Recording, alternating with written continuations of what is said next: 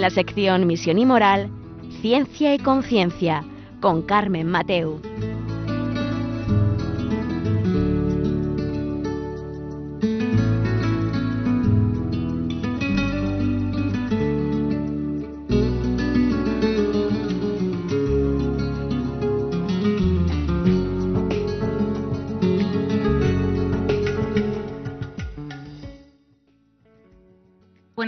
Queridos oyentes. Un miércoles más aquí estamos en Ciencia y Conciencia, un programa que hacemos desde Valencia y hoy, vamos a hablar de, cambios sociales en la convivencia de las personas. Eh, actualmente vivimos muchos cambios en la sociedad y vamos a pensar, vamos a reflexionar y ver eh, cuál de estos cambios más nos perfecciona y nos eleva al bien con mayúsculas. ¿no? Parece mentira que a estas alturas estemos haciendo un programa sobre, sobre ética social, digamos, en la familia, ¿no? Sobre ética familiar.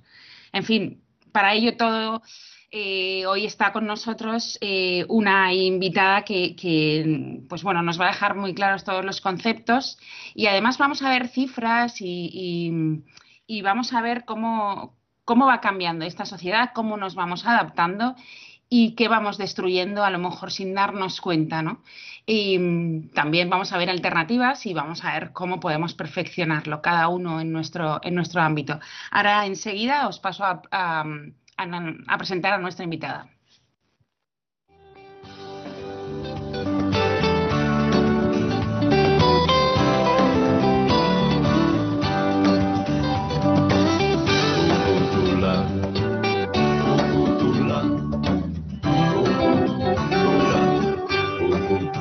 Y nos mostramos tal cual somos, aunque la aureola no nos brille bien y no escondemos nuestros miedos.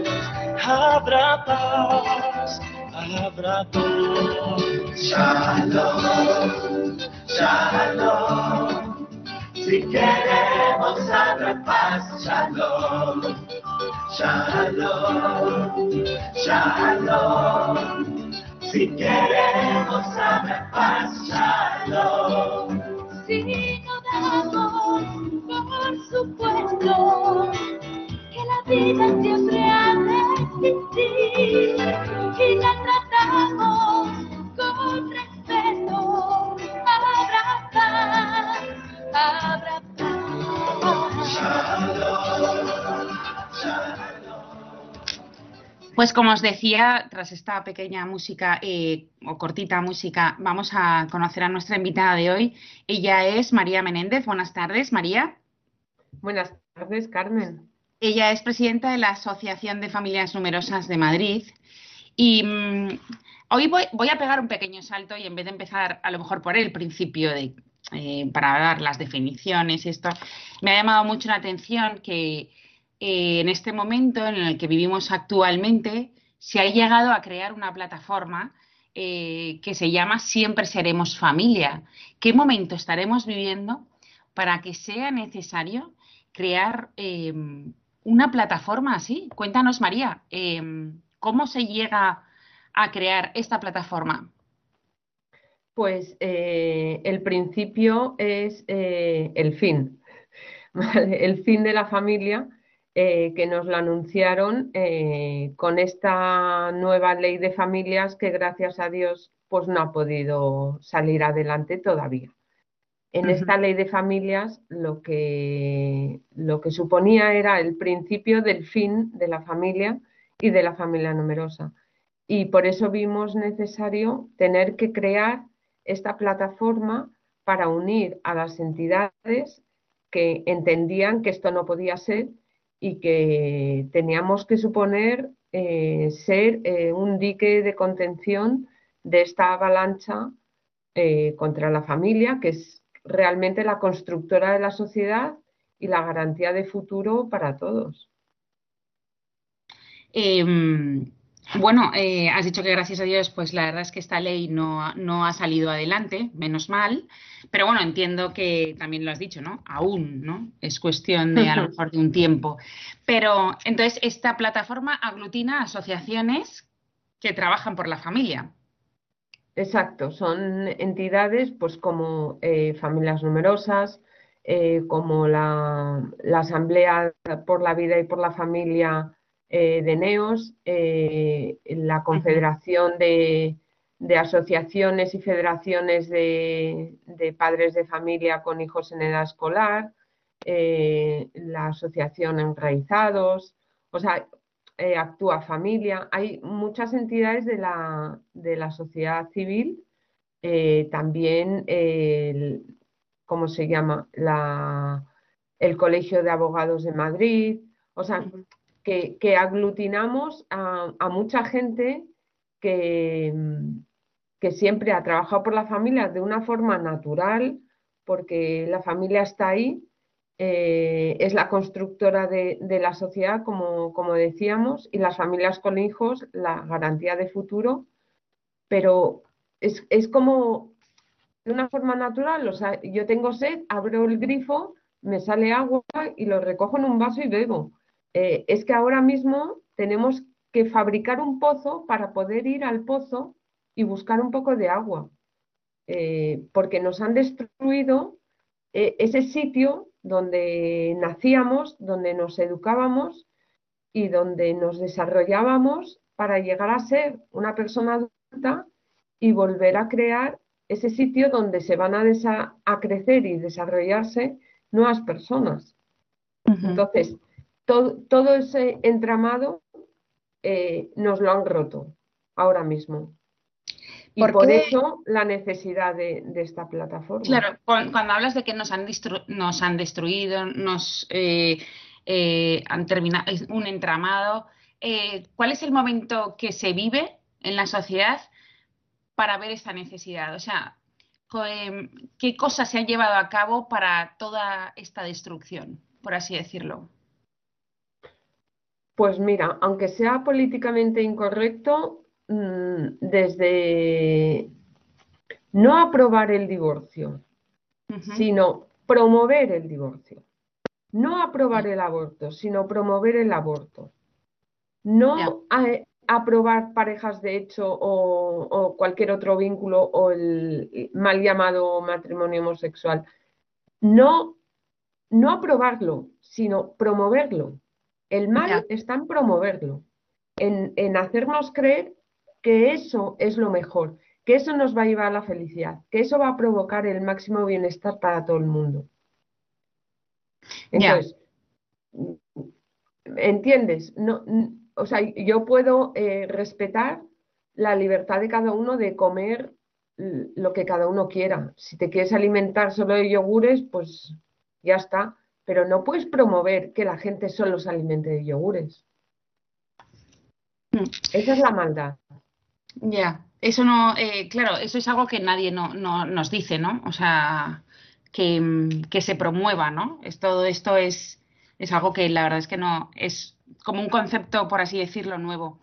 Eh, pero sin embargo, o sea, desde esta plataforma entiendo que, que um, habláis, al final he dicho que iba a dar un salto, pero ahora vuelvo al principio, ¿no? Eh, mm. La familia es la red, ¿no? Por así decirlo. Entonces, ¿qué entendemos por la familia? O sea, que, la red, esa red que no falla, que te sostiene, que te protege, que te ayuda, ¿no? Todo esto, em, ¿cómo lo, lo, hacemos real? O sea, ¿cómo actualmente qué le dirías a, toda esa gente que, de este entramado, ¿no? Que, se dedica a destruir otras cosas? Pues mira, eh, eh, partiendo de la base que la, la raíz de la familia es el matrimonio, es decir, la unión de un hombre y una mujer que se unen de manera consciente, responsable y con, voluntad propia en libertad para, para, crear y formar esa familia. Que de una manera biológica o, por medio de la adopción eh, em, admiten eh, una, una, nueva vida en, en el seno de esa familia.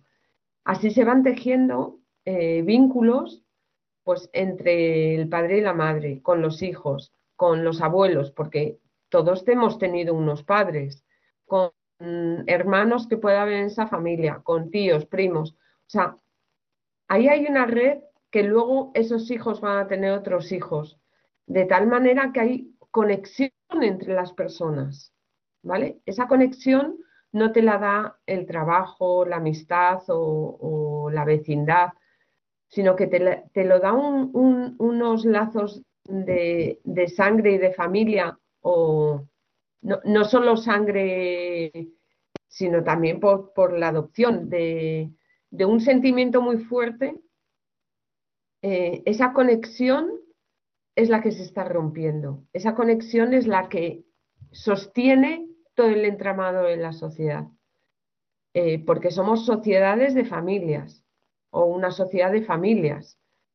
Eh, la familia construye la sociedad, no los individuos solos, inconexos, sin tener relación unos con otros. ¿Vale?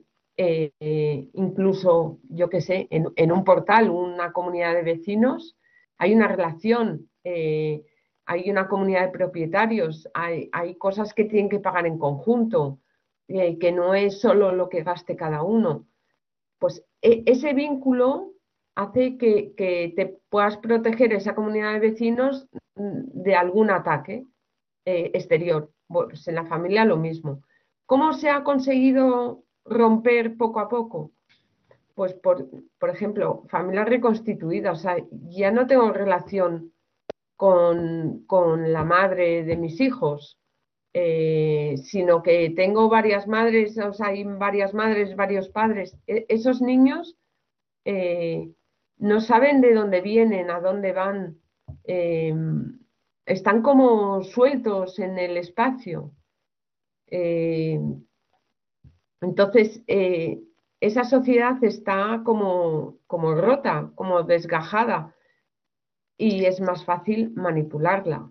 Entonces, entendemos que, que, la familia es el, último refugio de libertad que hay, donde ya no, no nadie me la podría eh, quitar, donde me puedo desarrollar en libertad y resulta que es donde el, último ataque para, para, que esa sociedad sea manipulable y se pueda ejercer el poder eh, de una manera indiscriminada, sin que nadie se pueda refugiar en algún sitio. Tú representas a las familias numerosas de Madrid. sí. Em, la familia numerosa entiendo que hoy por hoy está sufriendo mucho Sí, y, por eso en esta ley de familias es que realmente no es una cosa que alguna gente opine que, nos querían destruir, es que directamente eliminaron nuestro nombre como tal, el título que nos acreditaba y por ende pues todos los beneficios que teníamos para incorporarnos en un, en un nuevo sitio donde no éramos lo que somos. Entonces, nos, nos han querido quitar nuestra esencia eh, de familia numerosa, de familia con muchos hijos, punto. Si es que no somos más, ni mejores ni peores. Mm. Y nos han metido, nos querían meter en, familias con necesidades especiales en la crianza. Pues cualquiera, cualquiera con un solo hijo ya tiene especial necesidad en la crianza de ese hijo. Entonces, eh, bueno, pues no, nos querían deshacer. Y lo yo que creo al principio, sí. creo que nuestros oyentes no necesitan, yo creo, ¿eh? no saber, eh, por así decir, las bondades de las familias numerosas. Pero cuéntanos, o sea, ¿qué les dirías a todas esas personas que dicen que las familias numerosas no tienen por qué estar contempladas en la ley porque no, porque tienen los hijos que quieren y pues que no los tengan, ¿no? Sino y ya está, o sea que no, no tienen por qué tener una protección especial. Vale, a ver, eh, aquí hay dos cosas. Una, eh, por supuesto que tener hijos y tener muchos hijos es una decisión personal y voluntaria. Y, y, que por ese mismo hecho no, no, tendrías que tener derecho a ninguna ayuda, efectivamente. Pero mm, desde el minuto uno de querer formar una familia, casarte, eh, o tener un solo hijo o, tener más. Eh, pero es que el, tener hijos, bueno, cualquier cosa que hagamos, como estamos inmersos en una sociedad y el hombre es un animal social, eh, tenemos de todas y cada una de nuestras acciones y decisiones tienen una proyección social. O sea, si yo bebo, salgo una noche, me emborracho y cojo el coche y tengo un accidente, mm, esa no es una decisión únicamente mía que solo me afecta a mí, afecta a mucha más gente. Porque si tengo un accidente y me estrello contra un autobús, estoy interfiriendo en la vida de otros. ¿Vale? Entonces, todo tiene una proyección social, aunque también tenga una proyección en lo personal. Eh, y lo que decimos siempre en familias numerosas, que no estamos reclamando ayudas porque tengamos necesidad, porque pobrecitos tengamos muchos hijos y no sé qué, que eso afectaría a nuestra decisión eh, personal, sino que afecta a la proyección social que ha tenido esa eh, decisión personal y que es la de construir sociedad. Y la construimos, pues si una familia con un hijo pone una fila de ladrillos en el, en el muro que se necesita para construir una casa, eh, nosotros a lo mejor estamos construyendo de golpe la pared entera. Entonces, eso está favoreciendo. No somos mejores ni peores que nadie, pero sí favorecemos la construcción de esa sociedad de una manera que la multiplicamos. Y sobre todo ahora, en estos momentos donde hay un invierno demográfico brutal, eh, la familia numerosa está construyendo a contracorriente para todos. Porque aunque yo no quiera, mis hijos cuando sean mayores y aporten a la sociedad como adultos, está aportando para todos. Y yo no puedo decir, no, no, no, no, que todos los impuestos sean para mí, que para eso me he gastado un montón de dinero y de esfuerzo y de tiempo en este hijo desde que nació, ¿no? Entonces, igual que hay una, un, favorece a, la sociedad, de esa manera eh, debía haber una consideración, no ayudas, no limosnas, no pequeñas eh, concesiones porque nos das pena, sino verdaderamente consideración hacia las familias numerosas por lo que aportan, una remuneración si quieres, pero no ayudas o limosnas porque demos pena o porque tengamos una necesidad que nos hemos creado nosotros. No sé si se ha entendido. Sí, totalmente. Al final, los hijos de estas familias numerosas son las, los que van a consumir, los que van a pagar las pensiones, los que los que van a llenar, bueno, van a hacer las compras. O sea, no es lo mismo que tú aportes un hijo a que aportes 5, 6, 7, 10, ¿no? Que claro, eso multiplica por muchos los ciudadanos del país. Es lo que tú dices, que creáis eh, sociedad. Entonces, claro, eso es distinto, es, es, muy distinto.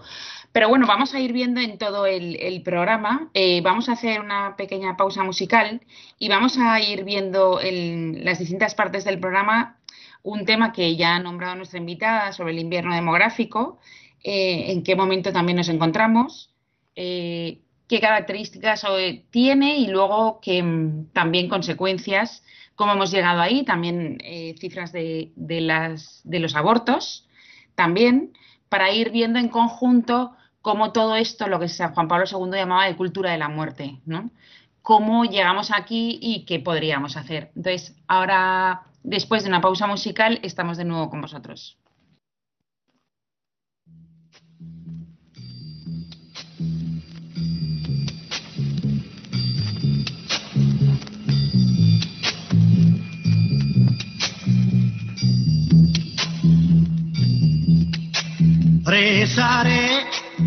Por ti, que me diste tu amor y por ti mi dolor rezaré.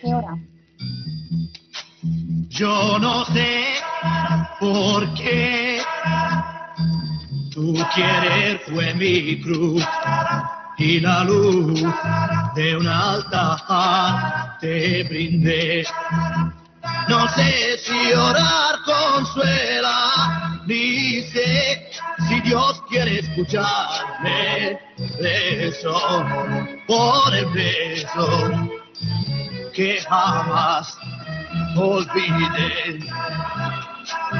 Mi plegaria hasta el cielo, elevo por ti, te amaré solo a ti con ansiedad.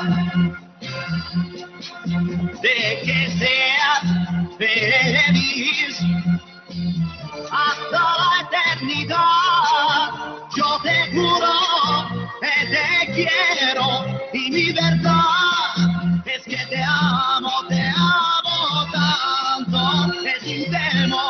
hoy le pido al Señor, oiga mi plegaria, te amo, te amo por ti, te amo.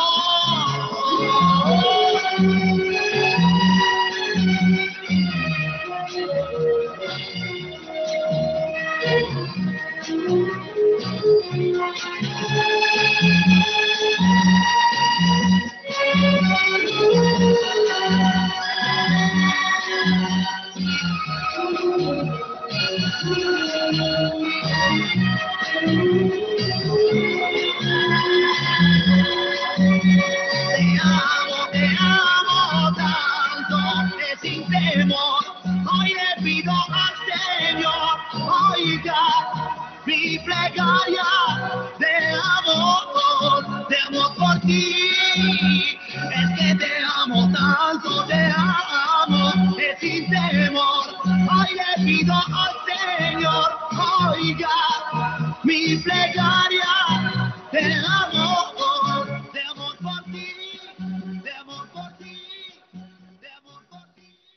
de vuelta con vosotros en Ciencia y Conciencia y hoy estamos con María Menéndez, que es la presidenta de la Asociación de Familias Numerosas de Madrid.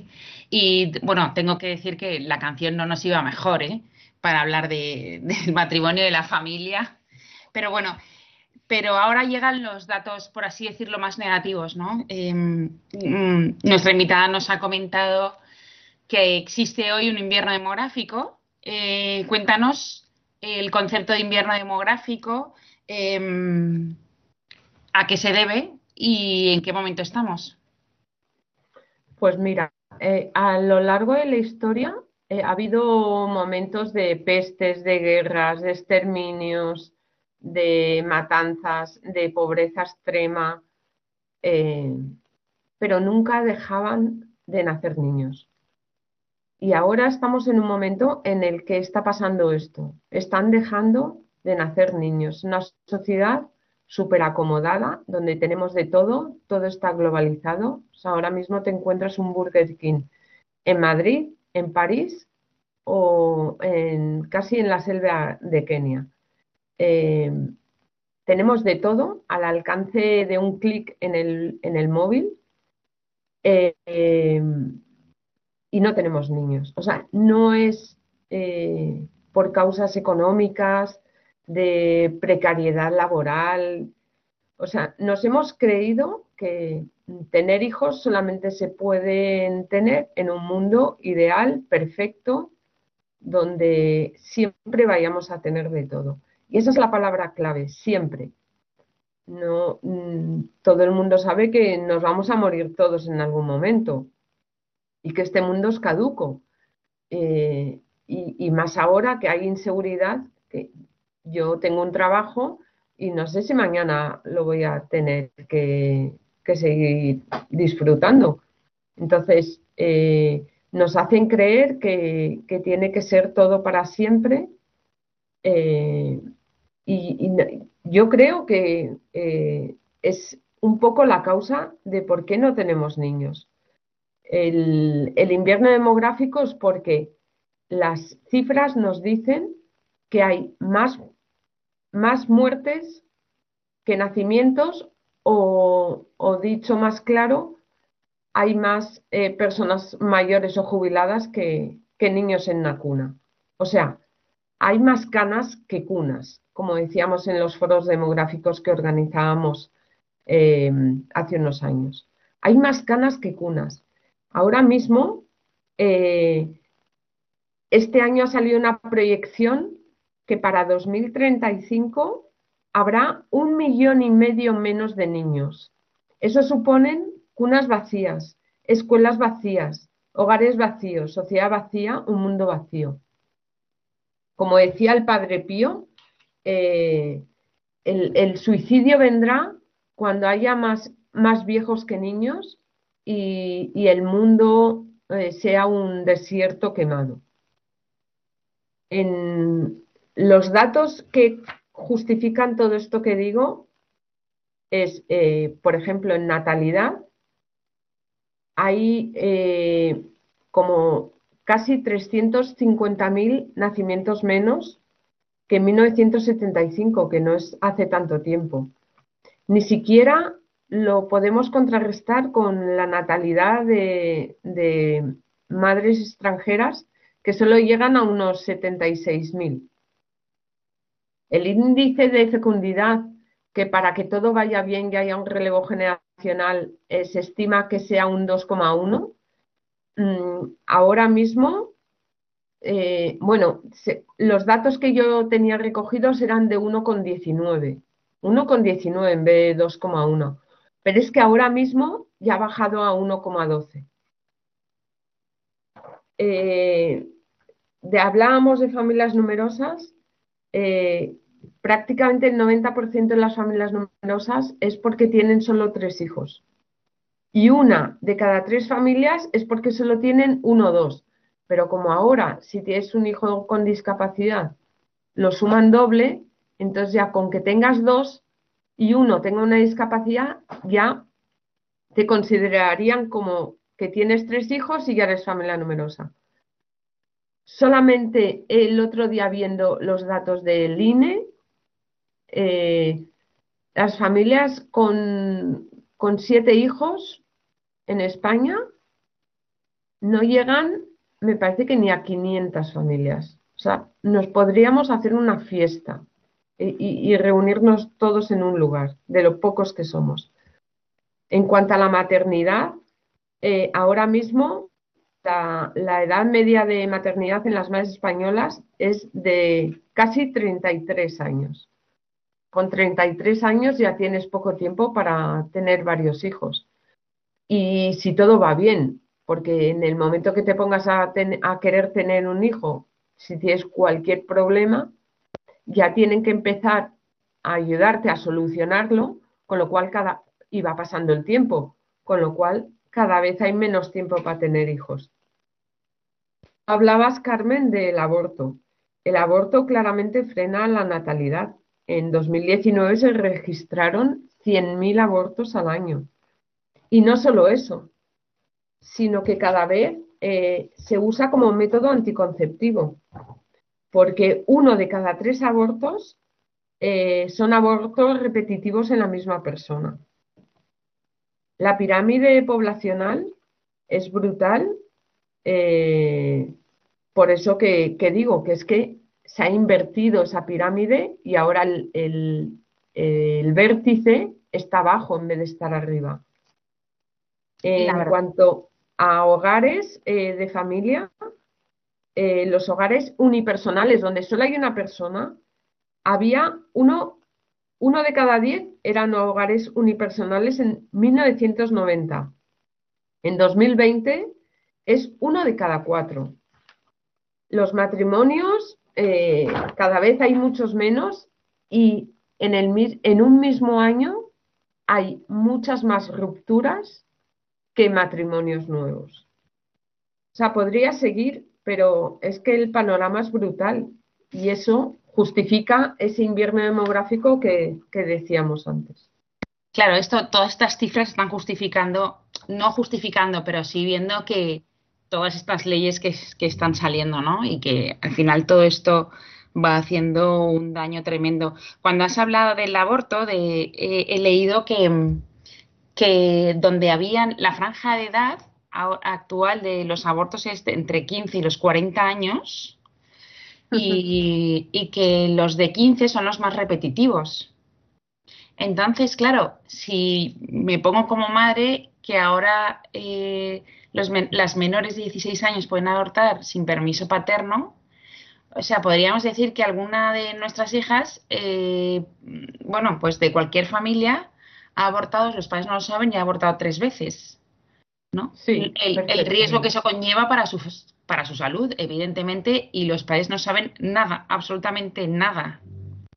Sí, exacto. Y a- a- además, eh, todas estas cifras esconden una realidad paralela porque los abortos hace unos años eran quirúrgicos. Entonces, mínimo tenías un ingreso de estos a- de día, ¿no? No Sí. dormías ahí la noche, pero bueno, había un registro, te tenían algunas pruebas te tenían que hacer, te metían en un quirófano y te practicaban el aborto.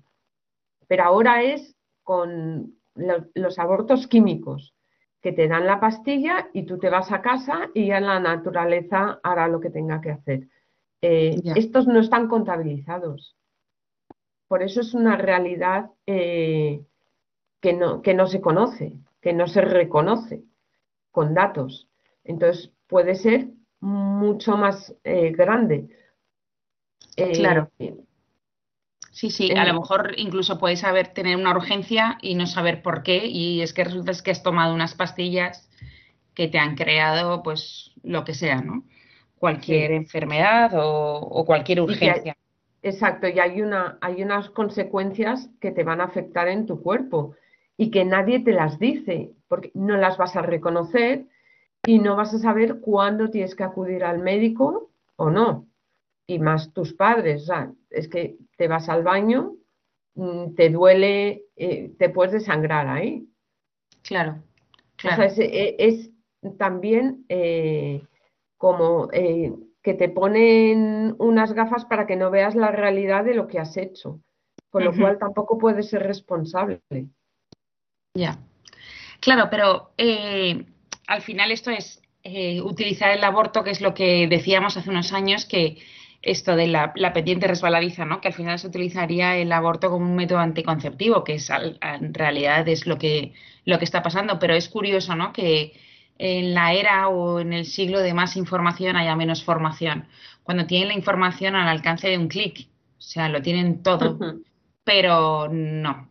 O sea, en realidad eh, no van a ese clic, porque ese clic tiene que entrar por la familia, por así decirlo, ¿no? O sea, los padres tenemos que estar ahí muy atentos y formarles, formarles muy bien. Pero hay otro tema que, bueno, para ya terminar de- en el fondo donde nos estás dejando con todas las cifras negativas, pero bueno, vamos a salir de ahí, no os preocupéis, que saldremos de ahí. Eh, es un concepto que hay un alto comisionado y todo contra la pobreza infantil, que parece que sea algo súper positivo, porque evidentemente todos estamos en contra de la pobreza y, cómo no, de la pobreza infantil, por supuesto, ¿no? Y cuando alguien habla eh, que se está haciendo algo contra la pobreza infantil, pues yo la verdad es que casi sin escucharle estoy de acuerdo. Eh, actualmente sirve de algo este alto comisionado contra la pobreza infantil. ¿A qué se dedica? ¿Por qué se crea? Pues eh, yo creo que no, porque lo que esconde es una farsa. Eh, yo te diría que no existe una pobreza infantil, no hay una pobreza infantil. Es en todo caso una pobreza familiar, porque los niños están en una familia. Mm, Los niños no nacen como los hongos por esporas ahí por el campo y, pasas tú y lo recoges y lo metes en la cestita y te lo llevas a casa, sino que nacen en el seno de una familia. Entonces, lo que hay es una pobreza familiar y parte del problema que tenemos cuando hemos hablado de la destrucción de la familia es porque rompen esos vínculos. Y una manera de romper esos vínculos es deshacer lo que es la unidad familiar, que en teoría se llama así, oficialmente, eh, no te dicen eh, cuántos miembros hay en tu familia, sino que te dicen cuántos miembros hay en la unidad familiar. Entonces, esa unidad familiar la rompen. ¿Y cómo lo hacen? Pues ayudas para los hijos menores, ayudas para la madre, ayudas para el padre. No, ayuda a la familia, porque si, si consideras todo lo que es la familia, eh, a lo mejor no tienes necesidad de estar haciendo ayudas para uno o ayudas para otro. Eh, luego también esconde otra falsedad que es eh, que los hijos son los que hacen pobres a las familias. En los, aunque sea ir en contra de, cosas que, por ejemplo, de la Iglesia, Cáritas elabora su informe de pobreza anualmente y llega a decir que mm, cuantos más hijos, más pobre. Entonces, no, los hijos no son los que dan pobreza a la familia, es la falta de política familiar la que da pobreza a la familia. Lo que pasa es que, claro, al tener más hijos multiplicas e- esa mm, eh, situación eh, que es mala económicamente. Pero el, hijo no da esa pobreza. O sea, antes te decían, tienes un hijo, y los hijos nacen con un pan debajo del brazo. Ahora lo que te dicen es, mm, hablando mal, la has cagado. Ya. ¿Sí? Es así. Antes te dan la enhorabuena. Ahora te preguntan, "¿Qui- ¿quieres abortar? Mm. Prepara la cartera, a mí me han llegado a decir. Sí. Qué, tontada. Cuando yo tuve el segundo, eh, oh, ahora todo doble. Yo, este, eh, este es tonto. ¿Sabes? O sea, ¿qué hago? ¿Dos casas? No, sé. O sea, hay algunas cosas que sí que tienen que ser dobles, pero es, es como añadir una patata más al guisado porque te viene un invitado eh, con el que no contabas. ¿Sabes? Sí. No es más. La comida la tienes que hacer igual. En la atención a la familia tienes que hacer igual. Entonces, eh, es poner un poquito más de esfuerzo, pero es que te da mucho más. Eso, eso es verdad, porque es verdad que las que a la gente le sorprende que las que tenemos más hijos, no nos importa que venga gente de fuera a comer a casa, porque es echar un puñado más. Y el trabajo lo vas a hacer igual. O sea, no te cuesta el invitado. Te cuesta tu Hmm. trabajo diario, evidentemente. Pero, pero ya está. O sea, no. El, el tema de los hijos es lo que tú dices, ¿no? Los hijos no te dan más pobreza. Eh, te lo da el sistema. El sistema es el que no ayuda a que, a que tú vivas mejor, por así decirlo. Sí, en, en Hungría, que están, son pioneros en, en política familiar, y no, no solo en, en política familiar, sino que después de, yo creo que ya son 12 años, están viendo poquito a poco, sin, sin unos resultados brutales, pero están viendo cómo está, está mejorando el panorama. Está subiendo el, el- el índice de fecundidad de cada mujer, están subiendo los matrimonios, eh, está bajando el nivel de abortos sin tener que hacer nada en contra del aborto. La ley del aborto sigue siendo la misma, pero cada vez hay más gente que siente que es mejor tener ese hijo que has traído al mundo. Claro, porque, porque estás mejor, porque estás mejor con, con tu marido, con tu mujer, porque tienes verdaderamente una familia estable en la que ubicar y responder a, a esa aparición de ese hijo, eh, porque te están ayudando también. O sea, tú sabes que si te va bien las cosas, vas a tener tu libertad. Y si te van mal, puedes acudir subsidiariamente al Estado para que te pueda ayudar de una forma eh, concreta y temporal. Si eso no lo tienes, claro que los hijos te dan pobreza, pero todo te da pobreza. La necesidad de comer, la necesidad de vivir. Hmm. Sí, de quedarte sin trabajo, que se rompa el matrimonio, miles de cosas dan pobreza. Pero Y por lo menos por ejemplo, sí, en, en Hungría, ahora mismo, cuando, cuando tienes un hijo, te mandan una carta felicitándote y, y el médico te dice, enhorabuena, vas a tener un hijo. En cambio, lo normal es que en los sitios ahora te digan, eh, cuando vas al ginecólogo y te dicen, ostras, eh, pues estás embarazada, pues tú verás qué haces. Dime a ver cómo quieres hacer. Claro, es que eso te crea una tristeza, un sentimiento de encima tengo la culpa y, y qué horror lo, lo que estoy haciendo. ¿Y no hay ninguna forma de que este alto comisionado cambiara, que hiciera algo? Pues tiene que cambiar el sentido de, de, las políticas y el sentido de la legislación que hay a nivel nacional y a nivel internacional. Claro. Es que ahora mismo la Agenda 2030 nos está diciendo que tengas un hijo menos, que los hijos y las personas contaminan, y que encima comen carne, que también contamina, y que respiramos, que también contamina. Entonces, claro, si existe eso y a nivel global, pues no puedes esperar que te digan que, que hay que favorecer el tener hijos o que es una cosa buena. Claro. Pues sí, o sea, al final estamos llegando a un momento en el que la verdad todo parece negativo para las personas. O sea, parece que tengamos que vivir como individuos en vez de como seres sociales, ¿no? Como lo que somos, por así decirlo. Como tú empezabas al principio diciendo que el hombre es un ser social y que busca eh, crear su familia, parece ser que todo está montado para que nos quedemos solos.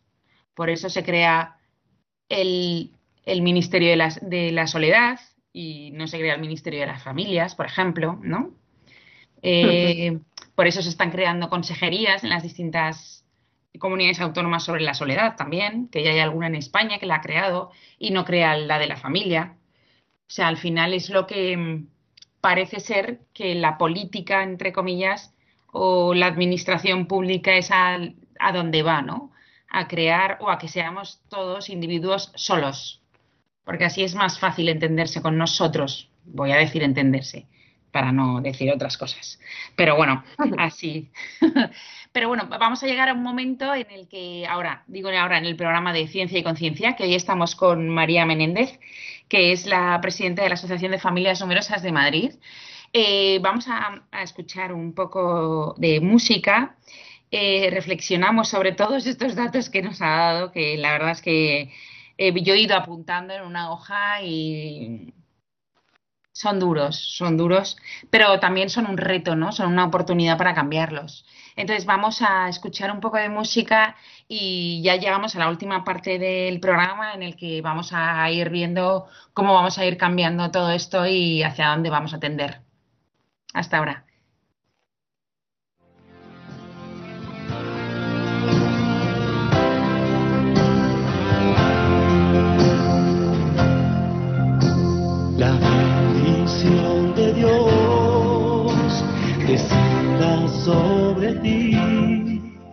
La vida está esperando, puedes ir en paz por todos tus caminos. Él te acompañará. La bendición de Dios descienda sobre ti. Donde quiera que vayas, te sientas bien o mal.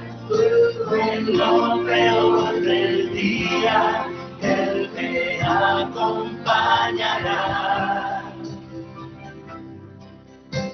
Recibe el don del cielo que se abre para ti.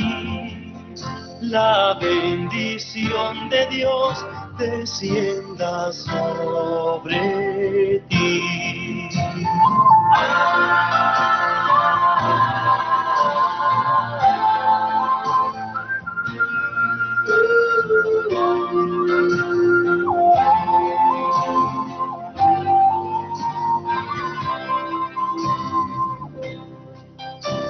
Recibe el don del cielo que se abre para ti. La bendición de Dios sobre ti.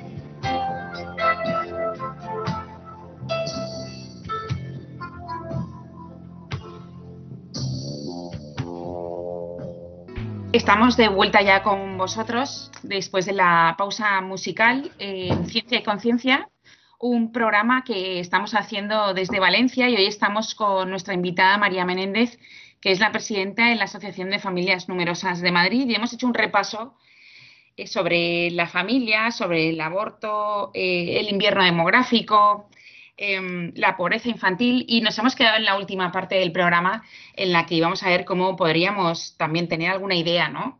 De, en estos últimos minutos de cómo salimos de aquí. Pero antes de nada, eh, que no os lo he dicho, que si nuestros, algunos de vuestros oyentes eh, quieren eh, llamarnos para preguntarle a nuestra invitada em, cualquier dato o, cualquier concepto, nos pueden llamar al 91 005 9419. Se lo repito, 91 005 9419. Entonces, María, hemos quedado en un momento en el que teníamos unos números negativos y claro, y la tendencia sigue siendo, entiendo que negativa. O sea, la tendencia, porque nos has dicho para el 2035, ¿no? Un millón y medio de niños menos que van a nacer. Em, eh, ¿Hay alguna forma, pensáis que hay alguna forma en la que poco a poco, evidentemente, podríamos darle la vuelta a esto? A ver, estas son tendencias eh, que se ven en el papel eh, con unos números, ¿no? Si dices, si en cinco años pierdo X niños, pues en diez años el doble, en quince el triple, ¿no? Pero esas tendencias no tienen en cuenta variables que pueden existir en base a la libertad humana. Entonces, eh, mira, la familia es el hábitat ideal para que nazcan los niños. Y la naturaleza es, muy, es muy terca. Y si tú la quieres eh, modificar, al final, eh, pues va a hacer lo que la naturaleza eh, quiera, porque tiene esas leyes inscritas ahí dentro. el hombre la podrá manipular, podrá manipular a la familia porque, porque tiene libertad, pero la naturaleza tiene sus leyes y de verdad que si yo un árbol lo cambio de su sitio, al final mm, se va a morir. Porque entonces estamos ahora en un momento en que eso, los, datos son horribles, las previsiones son peores y, todo el tema de familia es como artificial.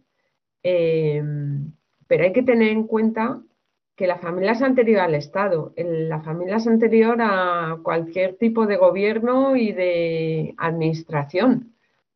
Y eh, es por la creación de varias familias por las que nace la necesidad de organizarse.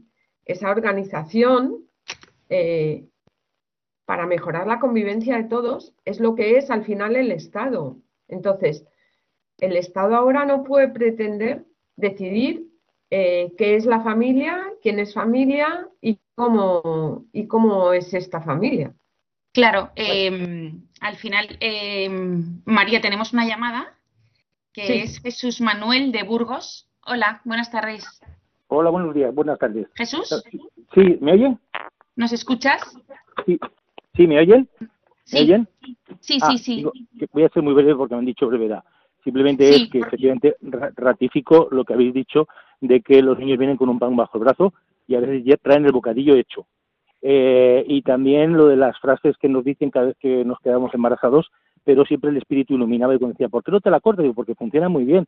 ¿Quién va? Eh, no me pidas dinero para mantener a tus hijos, no, mis hijos pagarán tu jubilación, no te preocupes. Y frases de esas que, efectivamente pues se va iluminando. Eh, soy padre de 12 hijos, aparte 8 que no llegaron a nacer, y tenemos ya 6 nietos. Eh, lo único que quería transmitir un poco de confianza en que aunque efectivamente puede haber un invierno demográfico y puede haber mucho problema de natalidad, yo sé que Dios va a sacar algo muy bueno de todo esto y que tenemos que tener confianza en Dios y mucha oración eh, y que lo importante no, no es tanto se preocupar a la gente de qué mundo le vamos a dejar a los hijos, sino qué hijos le vamos a dejar al mundo. Entonces, que más que también la cantidad de hijos es la calidad de hijos que vamos a criar para este mundo que, queda. Esa era simplemente mi reflexión. Jesús Manuel, muchísimas gracias. Y también tenemos con, con nosotros a Mary de Madrid. Hola, Mary, buenas tardes. Hola, dinos. ¿Se me oye bien? Sí, perfecto. Un poco lejano, pero muy ah. bien. Vale, vale, pues yo mi aportación, o sea, aparte de lo que ha dicho Jesús Manuel, que me parece muy muy bonito, mi aportación sería em, en la Biblia, eh, esto no me acuerdo en qué pasaje, pero ya ha sucedido antes Entonces, la aportación sería, no somos los cristianos eh, que tendríamos que ser la sal del mundo, eh, parte de, o gran parte de la culpa de, de esto, es decir, no, no llegamos tarde, ya sabíamos hacia dónde eh, nos encaminábamos, porque además se iba avisando de esto bastante tiempo. Entonces, mi pregunta es, eh, llegamos bastante tarde. Bueno, no es una pregunta, es de eh, la afirmación. Es, eh, tendríamos que hacer autocrítica y además muchos cristianos vivimos con un pie en el mundo y con un pie eh, queriendo ser parte de, de, de, de, lo que Dios quiere, pero ahí dudando. Entonces, sería esa eh, nuestra autocrítica y, y, qué es lo que, qué medidas reales podemos hacer, en, en aparte de, evidentemente, eh, tener hijos, eh, qué medidas efectivas podemos hacer para que se produzca este cambio real que es necesario, claro. si no... Eh... Pues muchas gracias, Mary. Voy a dar paso a, eh, a, Encarna de Valencia, pero en medio minuto porque tenemos que, que, contestar, nuestra invitada tiene que contestar y finalizar el programa. Encarna, buenas tardes. Sí, sí, hola, buenos días, Nara. Yo voy a ser muy breve, simplemente es que eh, yo soy partidaria de, familia numerosa, tengo siete hijos, pero que es muy difícil hoy el Estado. A mí me han echado a la calle este año por no tener el idioma del Valencia, llamo desde Valencia, me las estoy pasando canutas y no hay nadie de que, que, que haga nada, es decir, te dejan sin trabajo, eres madre, tienes, les da todo igual. Esa es nuestra lucha eh, rezar para que cambien mentalidades porque hoy tener un hijo es una desgracia. Tuvo una compañera que cuando se quedó embarazada de gemelos le, le decían, te doy la enhorabuena o el pésame. Y a mí me hacía llorar eso, la tuve que animar. En fin, que sabemos todos que lo, ah, enhorabuena la Asociación de Familias Numerosas, porque sí que doy fe de que son los que más están ayudando a situaciones como las nuestras nuestros hijos lo están pasando verdaderamente mal porque son incluso perseguidos. Gracias por atenderme. Hasta luego. Gracias, Encarna. Bueno, eh, María, eh, nos quedan dos minutos. Si, sí. Bueno, Mary de Madrid nos había dicho alguna propuesta. Es verdad sí. que lo que has contado de Hungría, pues la verdad es que es una esperanza. Sí. Eh, a ver, eh, nosotros tenemos que ser, como dice ella, la sal del mundo. Pero la sal no solo da sabor, sino que protege, ¿no? Los alimentos se salan y, ayudas a que no se pudran. Y eso es lo que tenemos que ser. Y la única manera es formar familias, tener hijos eh, y en, seguir contracorriente. Nadie ha dicho que sea fácil, eh, no es fácil, eh, al contrario, es un camino de subir a una cima y cada vez, aunque estés casi llegando, es casi lo más duro, porque es cuanto más empinada y cuanto más pendiente hay. Cuanto más rocas, más piedras, más obstáculos en el camino, nadie nos ha dicho que nos las van a quitar. Nada más que te van a ayudar a subir, a llegar, a hacerlo, a testimoniar, a ser la luz y a ser la sal. Eh, no va a ser fácil, pero es que también lo decía, o sea, en este mundo no, no estamos para siempre. Lo que estamos es haciendo un camino, o sea, antes, eh, cuando el paraíso, o sea, imaginaros, en, en el inicio, eh, la familia era el sitio donde teníamos el máximo bienestar, donde llegábamos a la máxima felicidad. Ahora es un camino camino a ese bienestar, camino a esa felicidad, camino a, la vida para siempre.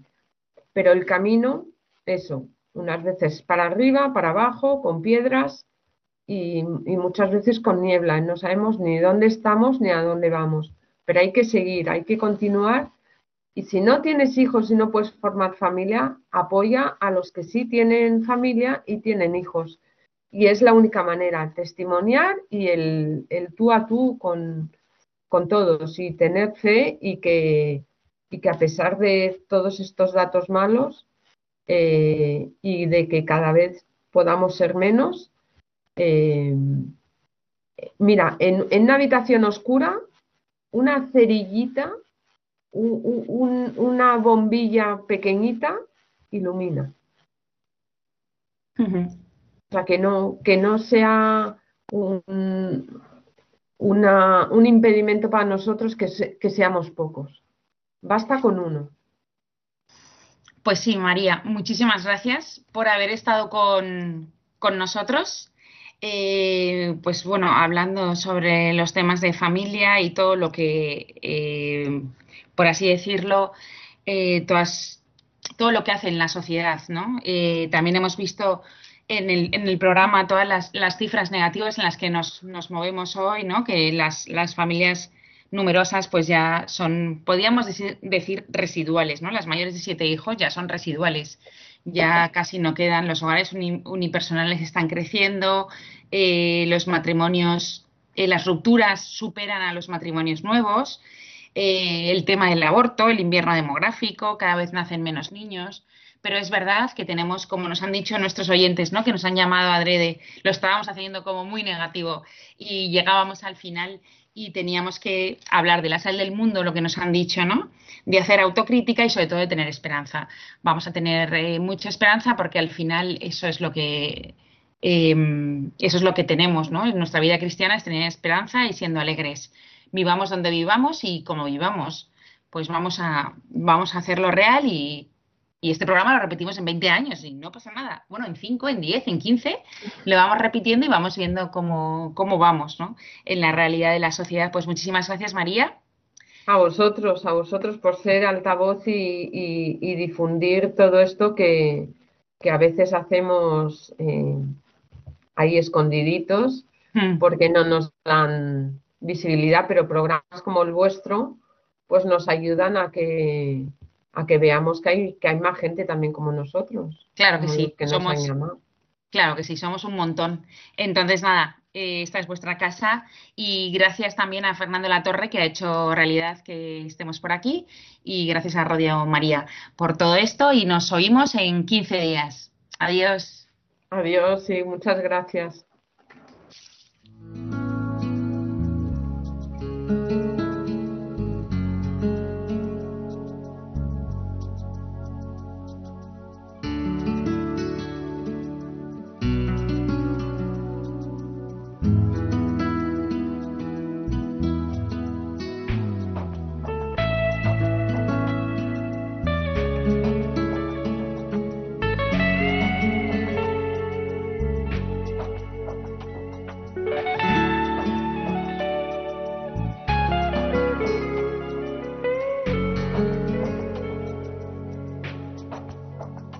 Han escuchado Ciencia y Conciencia, un programa dirigido por Carmen Mateu.